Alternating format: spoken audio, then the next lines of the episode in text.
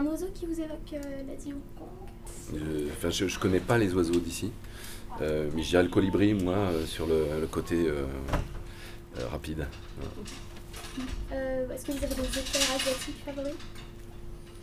Alors, il y a Murakami au Japon et Taniguchi au Japon aussi. Et réalisateurs Réalisateurs, alors là, il y en a beaucoup. Euh, bah, c'est très différent pays par pays parce qu'entre le cinéma coréen, japonais, euh, chinois, c'est très différent. Mais euh, alors ici, j'aime beaucoup John Woo et, euh, et moins Wong Kar mais j'aime, j'aime bien ce que Wong Kar Wai, a créé, disons. Quelque chose de très esthétique et, je trouve que c'est, quelqu'un d'important. Sinon, le cinéma coréen, il y en a beaucoup. Dans le cinéma japonais, il y a vraiment des gens qui sont importants pour moi. Kurosawa, c'est vraiment quelqu'un de très important. Euh, Ozu aussi. Euh, donc voilà.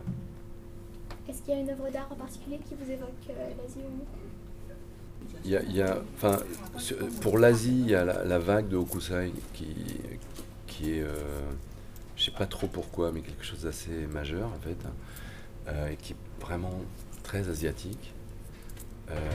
Euh, il y a un endroit, c'était où? Je crois que c'était à Shanghai, où euh, il y a un pavillon du thé. Alors bon, je sais pas si c'est euh, un artiste, mais c'est un endroit qui m'avait beaucoup frappé parce qu'en fait, c'est que l'intérieur est que en lac noir. Et c'est très clair l'intérieur, parce que la lac noire euh, reflète l'extérieur. Et en fait, il y a un truc très troublant du fait que ce soit tout noir à l'intérieur et,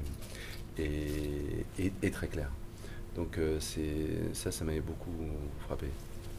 Est-ce que vous avez une nourriture, boisson préférée de, de l'Asie? Euh, bon, nourriture, là, je viens de manger des dumplings hallucinants, donc, euh, euh, donc ouais, les dumplings, quoi, c'est incroyable.